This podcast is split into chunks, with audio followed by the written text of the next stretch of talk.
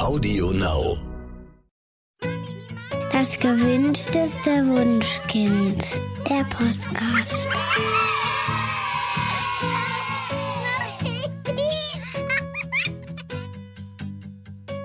Hallo und herzlich willkommen zu Das gewünschteste Wunschkind, der Podcast mit Daniel Graf und Katja Seide. Die Corona-Krise hat in den letzten Jahren ein gesellschaftliches Phänomen sehr deutlich gemacht. Kinder werden in unserer Gesellschaft nicht nur oft übersehen, man könnte fast sogar zu der Einschätzung gelangen, dass Deutschland regelrecht kinderfeindlich ist. Mir ist es das erste Mal so richtig bewusst geworden, als in der ersten Corona-Welle ernsthaft erwartet wurde, dass ich neben acht Stunden Arbeit doch bitte auch noch zwei unterschiedlich alte Kinder beschulen sollte. Äh, unsere Schulen nahmen das Homeschooling sehr, sehr ernst und bereiteten dann Unterricht für täglich sechs Unterrichtsstunden vor und äh, erwartete dann noch, dass am Ende jeder Woche ich doch bitte die Ergebnisse abgeben werde, um dann äh, den Lehrern zu ermöglichen, die zu kontrollieren. Aber bitte doch vor 13 Uhr, denn dann hätten die Lehrer ja schließlich am Freitag Feierabend. Und ich kann mich noch total gut daran erinnern, wie fassungslos ich war. 13 Uhr? Die Ergebnisse bei einer 35-Stunden-Woche täglich von 8 bis 15 Uhr? Und dann hieß es, ja, aber ihr könnt doch Homeoffice machen und ähm, ja, aber dass man irgendwie nicht gleichzeitig arbeiten und Kinder betreuen kann, das schien irgendwie keinem einzigen Politiker aufzufallen. Das hat mich damals sehr nachdenklich gemacht über die Rolle von Kindern in Deutschland.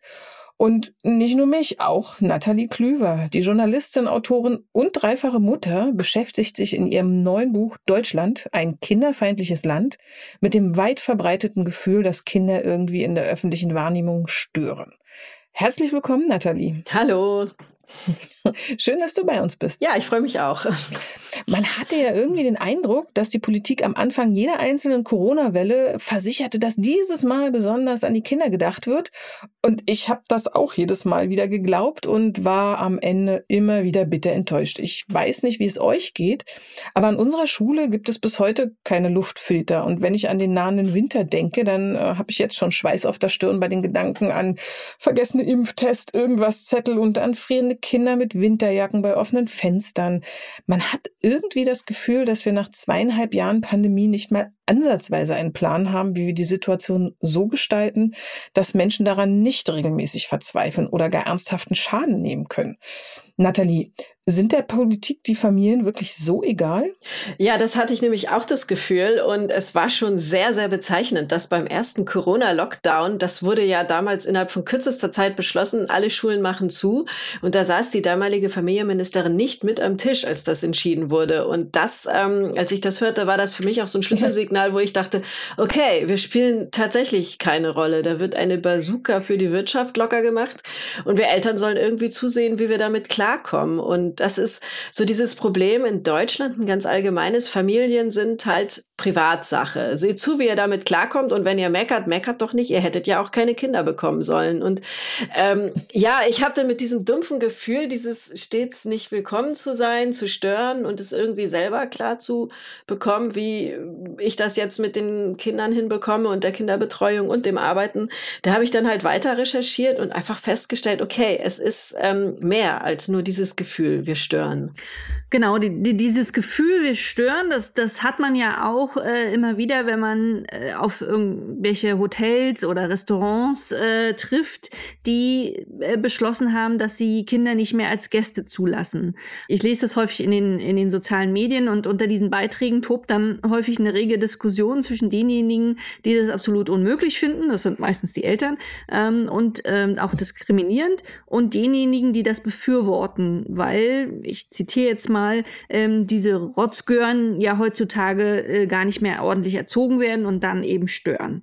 Ähm, diese Diskussion ist ja sehr exemplarisch für die Kinderfeindlichkeit, die Daniel gerade angesprochen hat äh, in Deutschland. Was sagst du denn dazu?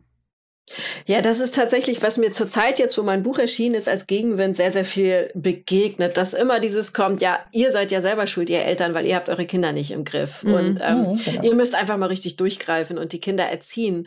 Und ich denke, das ist einfach dieses Problem, dass ähm, Renate Schmidt, die ehemalige Familienministerin, sagte mal, wir sind ein kinderentwöhntes Land. Und das ist dieses Problem, dass Familien, das ist ein Teufelskreis, Familien ziehen sich aus der Öffentlichkeit zurück, weil sie sich einfach nicht willkommen fühlen. Mhm. Aber Aber dadurch, dass sie sich zurückziehen, vergessen viele, viele Menschen. Und ich glaube, selbst die, die mal Kinder hatten, mit sobald die Kinder aus dem Haus sind, vergessen sie das, was eigentlich das normale altersgerechte Verhalten ist und was dazugehört. Und ähm, die wenigsten Eltern lassen ihre Kinder unterm Nachbartisch äh, Verstecken spielen im Restaurant oder dem Kellner zwischen die Beine laufen. Aber es wird ja schon einfach sowas, wenn das Kind ein bisschen lauter sagt, Mama, ich muss mal pipi, bekommt man ja schon böse Blicke. Oder wenn ein Kind aus Versehen ein Glas umstößt und sowas. Mhm. Also, und das ist dieses Problem, dass äh, man einfach vergessen hat, wie Kinder eigentlich sind und was ganz normal ist. Absolut. Also ganz viele Benachteiligungen im Alltag werden von uns Eltern ja kaum noch wahrgenommen, weil sie uns mittlerweile vollkommen alltäglich erscheinen. Hast du da noch ein paar mehr Beispiele? Naja, also der Klassiker ist ja so dieser fehlende Wickeltisch. Ne? Also der fehlende Wickeltisch äh, auf Männertoiletten, was in Skandinavien, da gibt's sowieso Unisex-Toiletten. Äh, überhaupt, äh, das, das gibt's da gar nicht. Mein Vater lebt ja in Finnland und da habe ich immer einen ganz guten Vergleich. Die, es ist so das Land, zu dem ich auch immer schaue und denke so, ja, da können wir uns verdammt viel ja. abschauen. Aber es sind auch so ähm, Benachteiligungen, wie wenn man im Museum ist, dass die Kinder nicht in die Vitrinen gucken können und man sie immer hochheben muss. Und dabei, ich meine, sind Museen ja gerade was, wo man wunderbar mit seinen Kindern eigentlich die Zeit verbringen könnte. Äh, während Kinder im Nord in nördlichen Ländern wie Skandinavien oder auch in südlichen Gefilden wie Italien oder Griechenland ja wie selbstverständlich ähm, einfach dazugehören und man auch das Gefühl im alltäglichen Leben hat, dass sie beispielsweise beim Städtebau oder im kulturellen Leben bedacht ähm, und willkommen sind, scheinen Kinder in Deutschland äh, ja eher Privatsache zu sein. Das hast du vorhin auch gerade schon gesagt. Ähm, der Staat mischt sich bei uns nur ein, wenn die Erziehungsberechtigten ähm, versagen. Mhm, ja. Und äh, auch die Vereinbarkeit von Beruf und Familie ist, finde ich, eher eine Worthülse. Es ist kein, kein erreichbares Ziel bei uns in Deutschland. Ähm, und es ist ja eigentlich nicht so, dass man keine Vorbilder hätte. Also andere Länder ähm, schaffen das ja. Ähm, wie, wie würde denn die Vereinbarkeit zum Beispiel in Deutschland besser gelingen können? Also ich sage immer, wir haben keine Vereinbarkeit. Was wir zurzeit haben, das ist einfach eine Unvereinbarkeit. Und es wird ja zum größten Teil ist es ja so, den, den Müttern aufgelastet, irgendwie das irgendwie hinzubekommen. Und wir kennen alle die Burnout-Statistiken und die Zahlen vom Müttergenesungswerk, wie viel Mutter-Kind-Kuren beantragt werden und die Zahlen steigen seit Jahren. Es geht eigentlich nur in eine Richtung. Und das zeigt ja einfach, dass es, es gibt äh, keine Vereinbarkeit, jedenfalls nicht unter diesen Bedingungen. Und ähm, wir brauchen da tatsächlich äh, da, eine Bewegung vom Staat und auch staatliche Vorgaben einfach ähm, für die Unternehmen, dass es ähm, rechtliche Vorgaben gibt ähm, zur Arbeitszeitverkürzung, finanzielle Unterstützung, ein leichteres Rückkehrrecht wieder in die Vollzeitarbeit, dass auch Männer dann vielleicht mal sagen, okay, ich reduziere meine Arbeitszeit, aber ich weiß, ich kann nach ein paar Jahren zurück. Und ja, wir haben Vorbilder. Wir haben in Schweden ähm, ein sehr, sehr gutes Rückkehrrecht in die Vollzeitarbeit, eine sehr, sehr gut ausgebaute Kinderbetreuung und dort auch vor allem den Ansatz, das Kind hat das Recht auf eine gute Betreuung und nicht die Eltern haben ein Anrecht auf einen Krippenplatz. Also man sieht, dass dieser Fokus ein ganz anderer ist, nämlich mhm. äh, aus Perspektive des Kindes gedacht. Und dann wird auch alles dafür getan, dass halt diese Betreuung einfach gut ist und dass man einfach sagt, Kinder haben diesen Stellenwert, dass wir sehr viel Geld in eine gute Betreuungsinfrastruktur packen. Und das ist ja in Deutschland der Knackpunkt, dass es einfach diese Betreuungsstruktur nicht gibt. Und es kann ja nicht sein, dass wir Eltern alles tun müssen, um Arbeit und äh, Familie zu vereinbaren, sondern wir brauchen dabei wirklich die Unterstützung vom Staat und die Rahmenbedingungen müssen sich ändern. Apropos Rahmenbedingungen, ist es ja auch so, dass ähm, die Kinderfeindlichkeit Deutschlands sich auch bei der Wohnungssuche zeigt. Also das artet ja regelmäßig in einen Spießrutenlauf aus. Also zu klein, unbezahlbar und Kinder sind generell unerwünscht. Ähm, also Wohnungen für Paare mit Kindern zu finden oder auch für Alleinerziehende ist einfach unfassbar schwierig im Moment in Deutschland. Ähm, was müsste denn aus deiner Sicht passieren, um zumindest dieses Problem ein bisschen zu verbessern auf politischer Seite? Ja, es wird ja sogar schwieriger, wenn wir die nächsten Monate gucken mit den steigenden Energiekosten. Also ich weiß einfach von ganz, ja. ganz vielen LeserInnen von mir, dass die einfach nicht mehr wissen, wie sie das packen sollen. Und ähm, da brauchen wir ganz klar finanzielle Entlastung und ähm, da muss auch ein Mentalitätswechsel stattfinden. Es kann ja nicht sein, dass äh, Alleinstehende oder ähm, Paare in der 140 Quadratmeter Wohnung wohnen und die Familie mit zwei oder drei Kindern in auf 70 Quadratmeter, weil man einfach nichts Größeres findet und sich einfach nichts leisten kann. Und ich finde, da müsste es tatsächlich auch Vorgaben geben, dass ab bestimmten Größen Familien auch eine Art Vorrang haben für sowas. Mhm.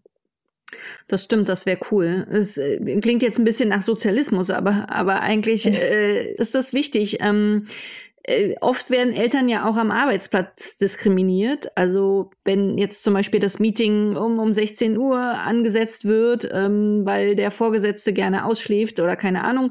Häufig hört man ja auch, dass, dass äh, ExpertInnen äh, den, den Eltern in Bewerbungsverfahren raten, die Kinder gar nicht mehr mit anzugeben, weil eben äh, sie ganz häufig deswegen auch abgelehnt werden. Ähm, wie wehren wir uns denn gegen diese Ungleichbehandlung in, äh, ja, im Job? Also einmal werden wir uns dadurch, dass wir wirklich darauf aufmerksam machen. Da, ähm, also das ist, ich weiß, dass ganz, ganz viele Eltern einfach das nicht mehr können und die Kraft ist auch einfach weg und die Energie, vor allem nach zweieinhalb Jahren Pandemie.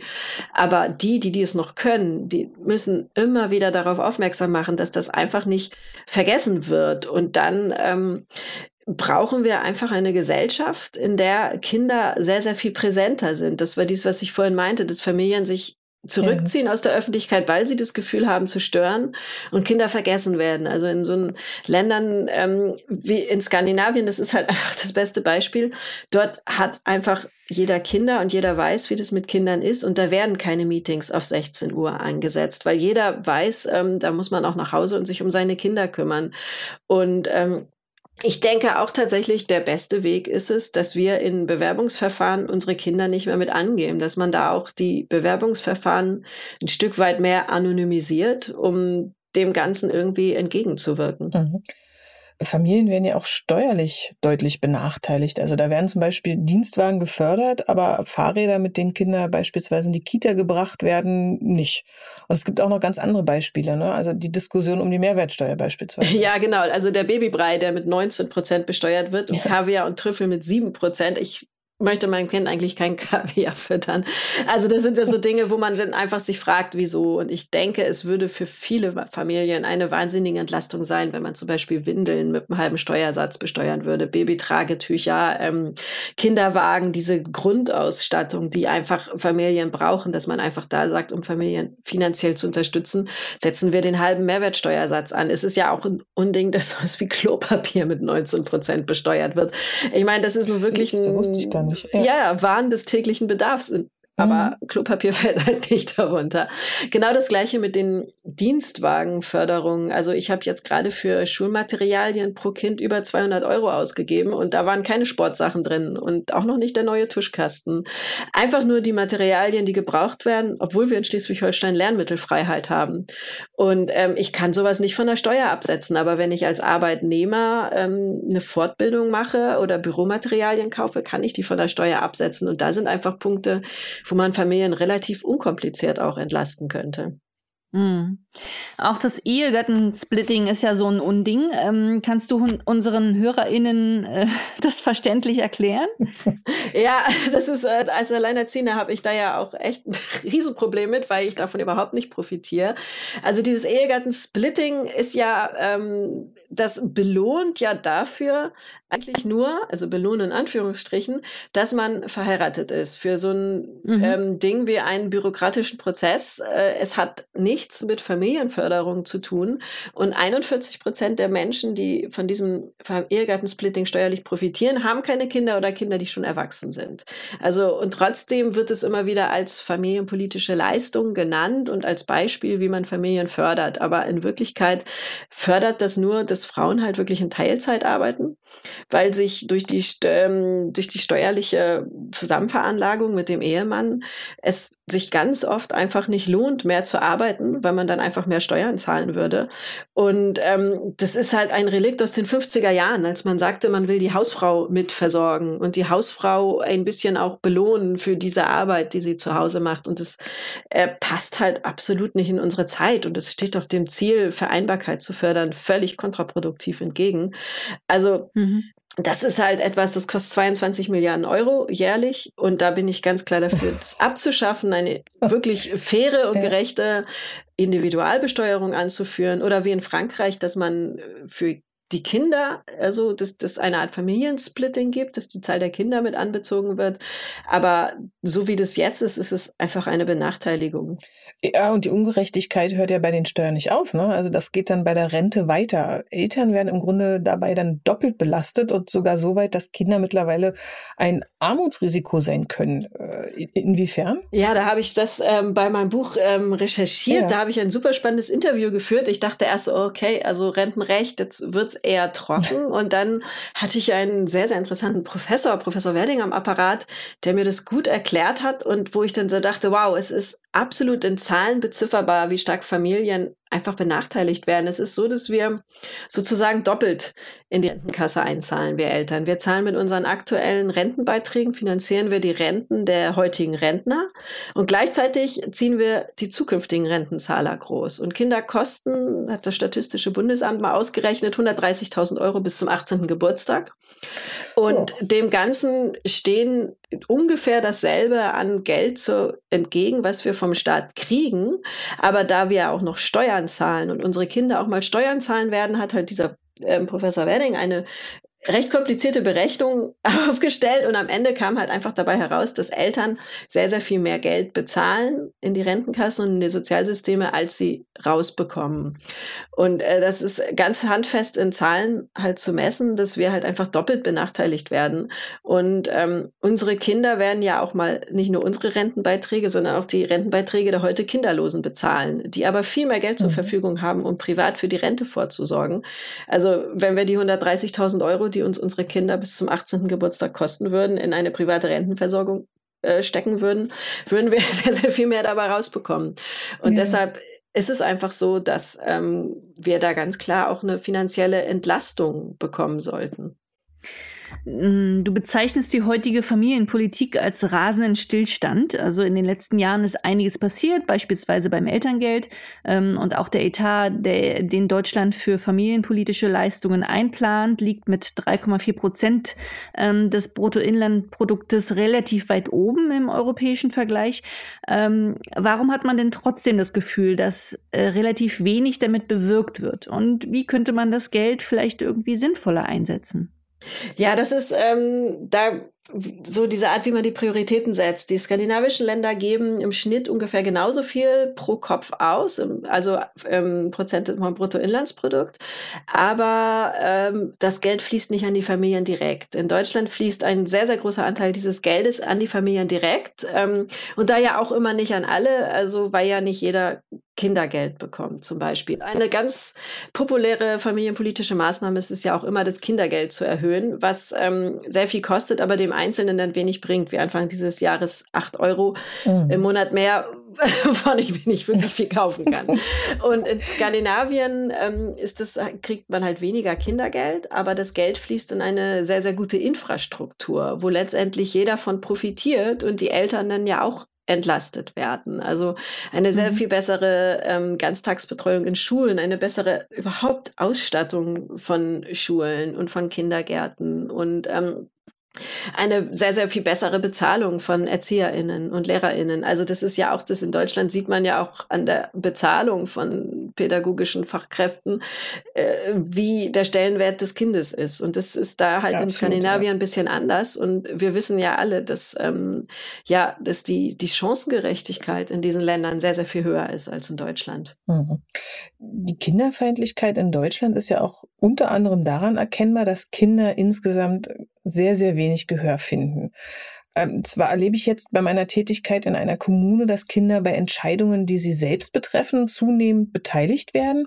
Aber gerade in Bezug auf Kinderrechte haben wir ja noch einiges zu tun. Warum ist es denn gesellschaftlich so wichtig, viel mehr Augenmerk auf die Bedürfnisse und Rechte von Kindern zu legen? Und wo sollten da konkret die Schwerpunkte liegen? Also das ist tatsächlich, man macht ganz oft in Deutschland so eine Art Alibi-Partizipation. Ich habe das bei mir, bei meinem Sohn wurde der Schulhof neu gestaltet, was eigentlich das beste Beispiel ist ja, für eine gedacht. gute Partizipation, weil wer nutzt denn diesen ja. Schulhof? Nämlich die Schüler. Und wer sind die Expertinnen für diesen Schulhof? Die SchülerInnen. Und mhm. äh, dort war es dann einfach so, malt mal ein Bild von eurem Traumschulhof. Das haben die Schüler dann gemacht. Okay. Und dann wurde nie wieder darüber gesprochen. Es gab keine, ja. es wurde nicht evaluiert, es wurde nicht diskutiert diskutiert, es wurde nicht erklärt, wieso manche Sachen halt einfach nicht gehen. Und dann fühlen sich Kinder ja auch einfach nicht ernst genommen. Und das Ergebnis ist, dass jetzt auch sehr, sehr viele einfach sehr enttäuscht sind, weil sie sich das so nicht vorgestellt haben und man auch völlig an ihren Bedürfnissen vorbeigeplant hat. Also diese Bilder wurden offensichtlich auch nicht angeguckt. Sie wurden einfach zur Seite gelegt. Ähm, mhm. Und das passiert halt tatsächlich ganz oft. Und ich ähm, bin der festen Überzeugung, dass wir unseren Kindern sehr, sehr viel zutrauen können und sie auch altersgerecht ähm, wirklich an Partizipation ranführen können. Und äh, deshalb finde ich es wichtig, Kinder halt überall, wo es ähm, Dinge geht, die sie betreffen, wirklich mit einzubeziehen. Also in jedem politischen Ausschuss, egal ob lokal, Land oder Bundesebene, werden irgendwelche ExpertInnen eingeladen, aber ganz, ganz selten Kinder und Jugendliche. Und wer weiß denn besser, wie ein Skateplatz mhm. aussehen muss, als jetzt die Jugendlichen, die ihn benutzen sollen? Mhm, das stimmt. Und äh, du, du befürwortest ja beispielsweise auch die Herabsetzung des Wahlalters. Also du sagst, dass auch jüngere Kinder in der Lage sind, sich eine politische Meinung zu bilden. Das denke ich auch. Ähm, was denkst du denn, denn wäre die Folge, wenn jetzt durchgesetzt ähm, werden würde, dass 16-Jährige auch schon wählen dürfen? Also ganz klar eine Verschiebung des ähm, Alters ähm, der Wählergruppen. Wir kennen ja alle dieses Bild von der umgedrehten Alterspyramide und äh, mhm. wir haben ja einen ganz, ganz starken Überhang an WählerInnen, die 60 oder 70 Jahre sind. Ähm, also ich glaube 20 Prozent der Wahlberechtigten bei der letzten Bundestagswahl waren älter als 70 und nur ich, wow. glaube, glaub, es waren ungefähr drei Prozent waren zwischen 18 und 20 Jahre alt, also diese klassischen ErstwählerInnen. Und da mhm. sieht man ja, Politiker wollen wiedergewählt werden, was man ihnen ja auch eigentlich nicht verübeln kann. Aber es wird dann halt Politik gemacht, für die starken Wählergruppen. Und wenn das nun mal die Älteren sind, dann wird natürlich für die Politik gemacht und nicht für Kinder, Jugendliche und auch Familien. Und da, um da einfach eine Verschiebung dieser Wählergruppen hinzukriegen, ist es, denke ich, sehr, sehr wichtig, das Wahlalter zu senken. Und ich gehe sogar schon weiter. Ich kriege da manchmal Kritik für, aber ich glaube, sogar 14-Jährige haben durchaus eine politische Meinung. Und wenn dann kommt, äh, die haben, mir wurde entgegengeworfen, die hätten keine charakterliche Reife. Und dann denke ich immer so, ja, aber auch nicht jeder 50-Jährige hat eine. Und ähm, ja, man kann, wenn man das Wahlalter senkt, auch sagen, okay, wir machen auch die politische Bildung in den Schulen einfach besser. Das ist ja, ja spricht genau. ja wirklich nichts dagegen, das Fach Politik schon ab der siebten Klasse einzuführen zum Beispiel. Es ist sogar sehr, sehr gut für die Demokratisierung unserer Gesellschaft, da bin ich überzeugt von.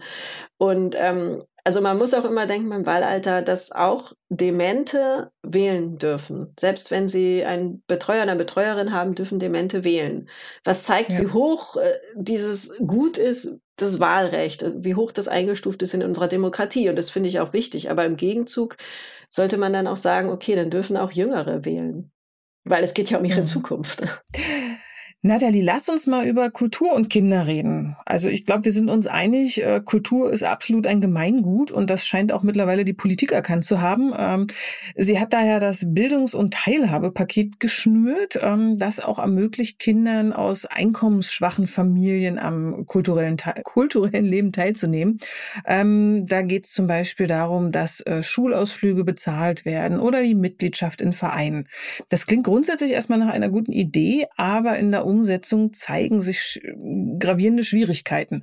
Welche sind das und was könnte man denn deiner Meinung nach da besser machen? Also es ist tatsächlich äh, ein, eine gut gedachte Idee und man wollte es auch sehr unkompliziert gestalten. Ähm, es ist nicht so ganz gelungen, denn es wird tatsächlich in jeder Kommune und in jeder Einrichtung anders gehandhabt, wie man an die Gelder aus diesem äh, Teilhabepaket kommt. Ähm, teilweise ist es unkompliziert, Teilhabe, teilweise muss man aber irgendwelche Anträge ausfüllen, was oft ähm, auch abschreckt. Und ähm, es ist ja. auch nicht so, dass manche das aus aus Scham auch nicht beantragen möchten. Man möchte dann auch nicht die einzige in der ganzen Schulklasse sein, die sagt, ich kann mir diese, diesen Schulausflug nicht leisten, ich möchte gerne dieses Geld haben. Und da weiß ich auch, dass viele sagen, oh nee, dann kratze ich irgendwie mein Geld zusammen und kaufe keine neuen Schuhe und mache das. Und dann ist es aber auch so, dass es ähm, teilweise so ist, dass das nicht reicht. Also für Musikunterricht kann man zum Beispiel 17 Euro im Monat dazu nehmen oder 16 Euro sogar nur, was, äh, wenn man weiß, wie viel Musikunterricht kostet, halt absolut ja. nicht reicht, weil das kostet schon 80 bis 100 Euro, je nachdem, in was für einer Musikschule man ist. Manchmal muss man ein Instrument mieten und äh, da sieht man schon diese Diskrepanz, äh, die, die da ist. Und auch bei Sportvereinen, da reicht das Geld für so diesen normalen Sportverein, aber wenn ein Kind dann auch was machen will, was nicht halt Fußball oder Leichtathletik ist, dann ist man auch wieder eingeschränkt. Also ich hm. würde es da sehr, sehr viel sinnvoller halten, wenn man diese Angebote tatsächlich in den Kindergarten oder in die Ganztagsbetreuung von den Schulen einbindet, so äh, dass jeder davon profitieren kann. Also zum Beispiel bei uns im Kindergarten kommt eine Musikpädagogin und macht direkt äh, musikalische Früherziehung im Kindergarten und ähm, mhm. das wird halt über den Kindergartenbeitrag gedeckt und äh, da haben alle was von. Man muss nachmittags seine Kinder nicht irgendwo hinfahren und abholen und es ist halt einfach sehr basisdemokratisch für alle Kinder. Und ähm, da bietet sich ja einfach die Ganztagsbetreuung in den Schulen an. Das stimmt, das wird auch teilweise schon gemacht. Also äh, an den Grundschulen gibt es viele AGs. Ich weiß, ich kenne viele Vereine, die kostenlos ähm, im Hort dann eben zum Beispiel Handball ähm, mhm. anbieten. Ähm, bis, bis dann irgendwie, also erstmal für alle Kinder und dann, ähm, wenn, wenn sich herauskristallisiert, das Kind möchte jetzt das, den Handball weitermachen, ähm, dann es erst in den Verein eintreten muss und dann eben mit Geld, ähm, dann braucht es das Geld. Aber erstmal ähm, wird zum, also zumindest in Berlin ähm, das häufig schon so gemacht. Da sprechen wir ja gerade über Chancengleichheit ähm, und das scheint äh, insgesamt äh, tatsächlich eher ein theoretisches Konstrukt zu sein, denn immer noch leben viele Kinder in Deutschland in Armut. Ähm, das beeinflusst ihr gesamtes Leben, das, das wissen wir ja. Ähm, was muss sich denn deiner Meinung nach ändern, um Kinderarmut zu verringern?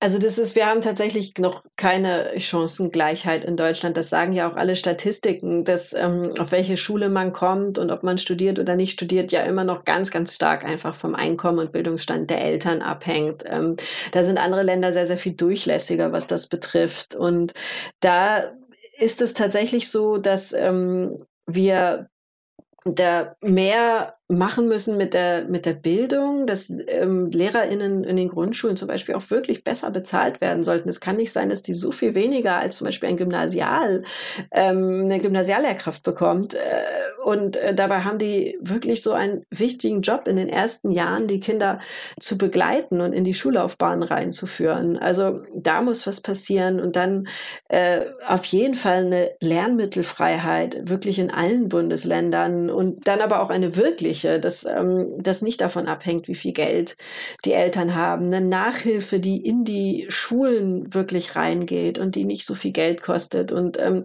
diese ganzen Sachen, also man muss da sehr, sehr viel mehr einfach für, für alle machen. Und ähm, ja, dafür kann man halt den offenen Ganztag sehr, sehr gut nutzen. Und das ist, leider in den Ballungsgebieten gibt es das, aber ich weiß, gerade im ländlichen Raum gibt es ganz oft überhaupt keine Art von Nachmittagsbetreuung an den Schulen. Dabei, äh, abgesehen von der Vereinbarkeit, die dann damit nicht möglich ist, ähm, vergibt man damit natürlich auch einfach eine Chance, den Kindern diese Angebote zu machen. Hm.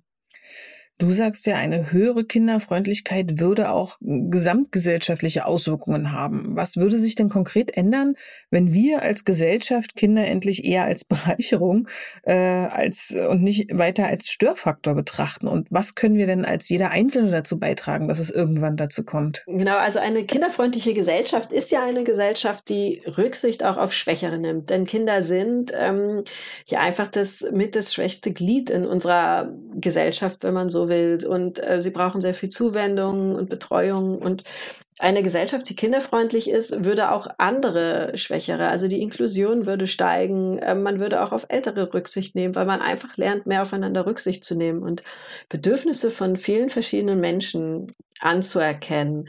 Und ähm, es wäre auf jeden Fall eine Bereicherung, wenn man Kinder auf Augenhöhe behandelt und ihre Meinung und sie auch Gehör finden bei uns, denn die haben unglaublich gute Ideen. Also immer wenn ich mit Kindern und Jugendlichen ja. spreche, dann bin ich überrascht, wie viel die schon verstehen. Und wir wissen alle, Fridays for Future ist das beste mhm. Beispiel, wie viel Ahnung die haben und wie sehr sie sich mit einem Thema auseinandersetzen und wie offen sie dann da auch sind. Viel, viel unvoreingenommener als äh, wir Erwachsenen. Und da können wir halt unglaublich was abgucken. Und was ich ganz wichtig finde, ist, dass eine Gesellschaft, die Rücksicht auf Kinder nimmt, wo das sich, da gewinnt es sich kümmern um jemanden einen höheren Stellenwert. Und dann würde auch die, der Wert der Care-Arbeit einfach steigern. Denn wenn Kinder uns mehr wert sind, dann sind uns auch Kümmerberufe, ich nenne sie jetzt mal so in Anführungsstrichen, mhm. mehr wert. Und dann mhm. würde die Anerkennung und die Bezahlung steigen. Und ähm, ja, auch wenn man sich eine Auszeit nimmt, um sich um jemanden zu kümmern, das würde dann einfach in der Achtung steigen und davon profitieren wir gesellschaftlich ungemein.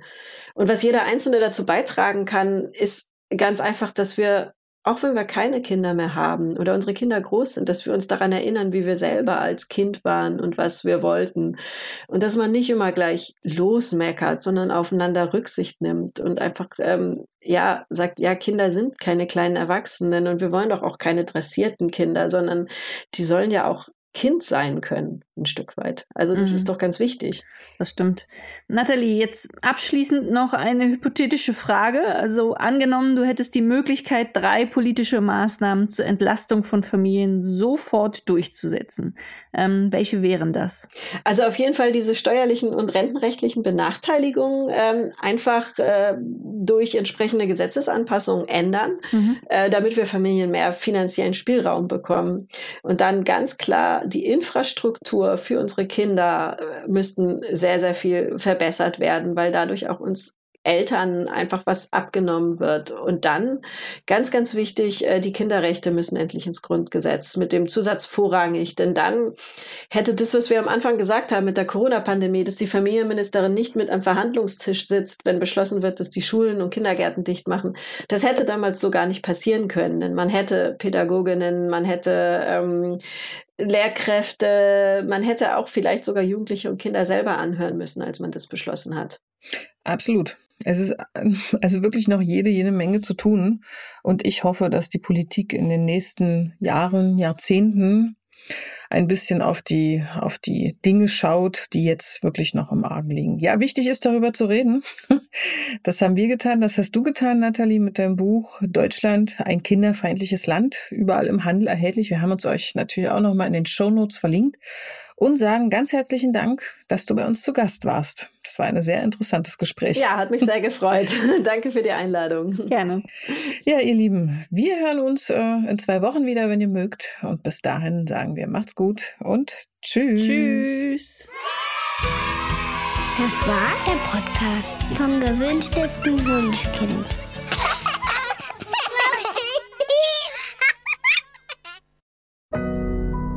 Audio Now.